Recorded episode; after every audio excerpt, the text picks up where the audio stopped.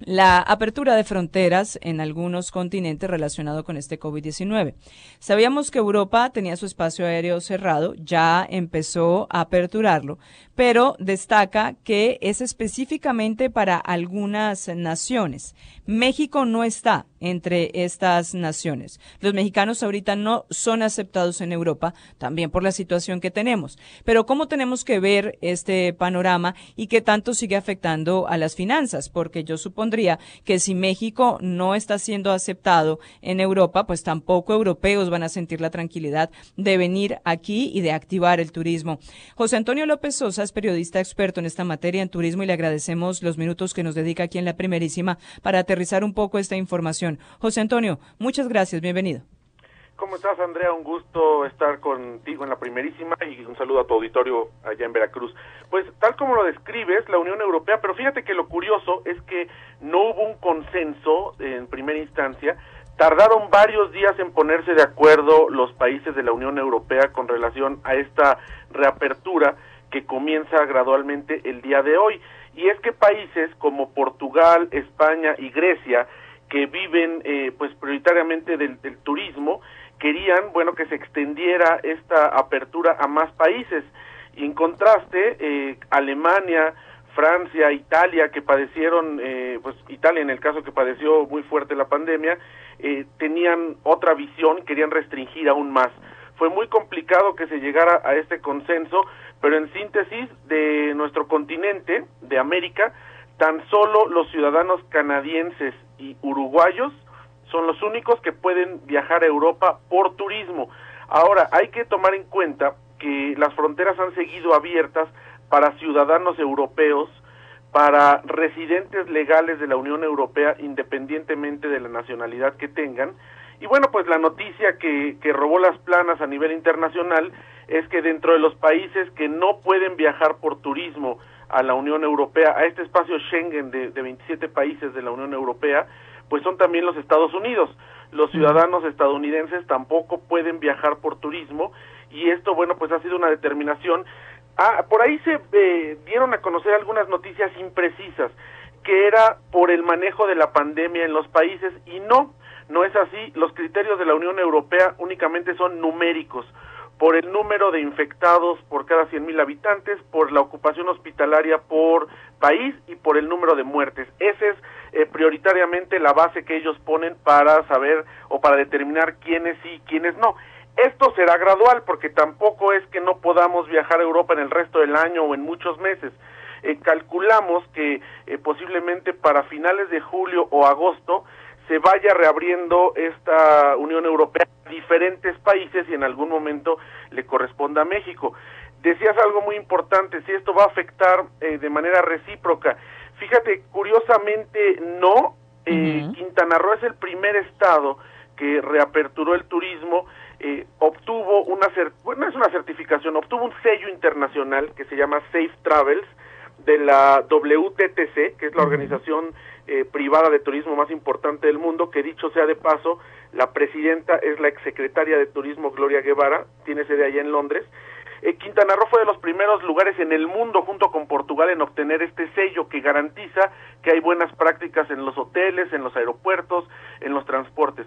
Y eso le ha permitido que gradualmente vayan llegando sobre todo turistas estadounidenses, pero también europeos, porque se han ya eh, abierto o reabierto eh, rutas de diferentes partes de Europa, no al nivel que las teníamos, pero sí, por ejemplo, de Madrid, de Lisboa, hacia Cancún, y sí está comenzando paulatinamente esta recuperación, lamentablemente solo en ciertos lugares del país, no es algo generalizado, pero eh, pues al final del día es la, la situación como producto de la pandemia y como producto de las políticas que cada país tiene y evidentemente, como lo decías, tiene un impacto muy negativo en el turismo. Eh, José Antonio, ¿qué eh, podemos entender de esta apertura también para los viajes? Es decir, sabemos que se tiene que reactivar la economía en el país. Quintana Roo ya comenzó su actividad turística, pero vemos que los números aumentan. ¿Crees también, eh, y conoces en la, de la materia, que fue tiempo para empezar ya con esta actividad turística o es más una cuestión que nos está llevando a, pues motivado por una presión económica, ¿no? Debate el día de ayer en, un foro de periodistas de turismo y precisamente es lo que decíamos. Esto obedece prioritariamente a una presión por parte de las diferentes empresas, eh, sobre todo pequeñas empresas, pero es una presión que no viene de forma gratuita, es producto eh, de la falta de apoyos que hubo y que hay por parte de la federación al sector turístico, a, las empresas en general, pero te estoy hablando del sector turístico, hubo muchas empresas que tuvieron que cerrar, las que han sobrevivido y las grandes cadenas hoteleras que, bueno, esas evidentemente han podido sobrevivir a la pandemia, pues tenían la urgencia o tienen la urgencia por ir reactivando. Ahora, para la población en general, yo creo que lo más recomendable es comenzar, si, si se quiere viajar, hay que tener todas las precauciones, pero hacer viajes de proximidad viajes que pueda uno ir en su propio vehículo, que puedan ser lugares que no estén eh, pues con, con, demasiada gente, que no sean de turismo masivo y esto pues eh, desgraciadamente no se puede convertir en una campaña generalizada también por presiones del sector, pero creo que sí vamos a ver un repunte, de, ya comenzó a verse un repunte de casos, por ejemplo, en Cancún y en Chetumal, y esto es producto pues de este desconfinamiento, yo creo que no estábamos listos pero la necesidad económica urgió que pudieran pues reactivarse primero estos destinos con todo y el sello sanitario o este Safe Travels. De cualquier forma pues estamos en una parte muy álgida de la pandemia y todavía se ven eh, pues meses complicados para el sector turístico.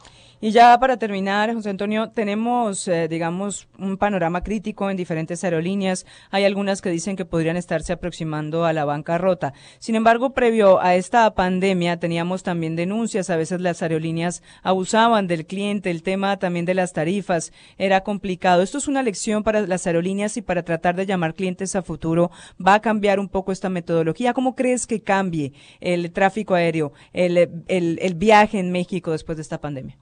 Mira, el sector aéreo siempre ha padecido crisis recurrentes. Eh, cuando comienza esta pandemia, hablando en lo particular en el caso de México, la aerolínea Interjet llega con una crisis eh, brutal, una crisis porque eh, pues tenían problemas en su contrato colectivo, porque tenían muchas deudas que no habían pagado y porque bueno tenían ya una, una dificultad en las operaciones. Recordarán tú y tu auditorio que en diferentes momentos eh, se cancelaban masivamente vuelos de, de, Interjet. Si le sumas la pandemia bueno se ponen en una posición eh, pues muy crítica. Eh, ahora no hay transparencia desgraciadamente en la industria aeronáutica nacional eh, el día de ayer eh, eh, Interjet envió un comunicado diciendo que ya tiene nuevos socios capitalistas y que se va a reestructurar cuando es algo pues muy complicado y los expertos en aviación lo ven como muy poco probable. En contraste Aeroméxico, la semana pasada se dio a conocer que estaba preparando entrar en, en una quiebra técnica en los Estados Unidos. En los Estados Unidos puedes entrar en quiebra cuando operas allá y no significa que, que no vayas a seguir operando, que vayas a cerrar la cortina, sino que vas a dejar de cumplir con tus obligaciones de pago. Aeroméxico lo negó y el día de ayer enviaron un comunicado, dijeron que efectivamente se declaraban, no se llama quiebra, tiene un tecnicismo, pero es eso, que se declaraban en quiebra en los Estados Unidos. Ahora, eh, pues en, en el caso de Volaris, Aeromar, son eh, aerolíneas que han mantenido números negros, pero sin lugar a dudas, eh, pues va a ser muy complicada esta, esta reapertura, porque al final vienen de tener muchos gastos fijos, de no haber comercializado boletos, y aquí la recomendación que hemos hecho constantemente para las personas es que eh, cuiden mucho el hecho de comprar boletos de avión a futuro. Ahorita las aerolíneas están urgidas de, de dinero, de entrada de divisas, y están ofreciendo muchísimas ofertas, eh, aerolíneas nacionales e internacionales. Si no se está seguro que se va a hacer un viaje, si es algo que viene en muchos meses, la recomendación es esperar, guardar prudencia, porque no lo deseamos, pero es muy posible que una, dos aerolíneas nacionales, internacionales de las que operan en México no lleguen quizás a fin de año y sería dinero que estuviéramos invirtiendo y que al final pues prácticamente sería tirado a la basura. hay que tener mucho cuidado y mucha prudencia. El sector aeronáutico está padeciendo. En otros países, como en, en Francia, por ejemplo, han tenido ayudas del gobierno para recapitalizar el France.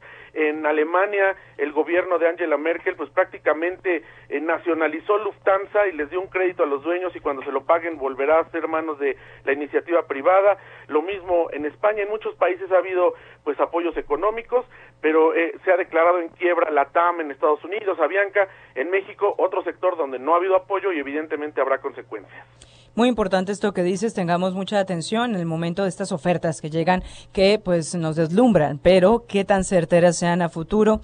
Esta es eh, una buena advertencia que haces como experto también en la materia. Muchísimas gracias, José Antonio López Sosa. Él se mueve en este ámbito del turismo, periodista especializado en este aspecto, en esta materia, y le agradecemos también que nos aterrice. México no tiene que tomar esta situación del cierre de llegada de mexicanos a Europa como algo específico contra la nación. Solamente dos países del continente, Uruguay y Canadá pueden llegar a eh, el momento, pero poco a poco se dará la reapertura de las fronteras. Muchísimas gracias.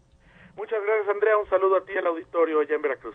Igualmente, José Antonio López Sosa. Pues importante porque el turismo uno de los eh, sectores más afectados y cambiarán muchas cosas. No solamente la conexión digital que está teniendo un giro trascendental, sino también la manera en la que viajamos. Nueve de la mañana, un minuto. Vámonos a nuestro resumen informativo.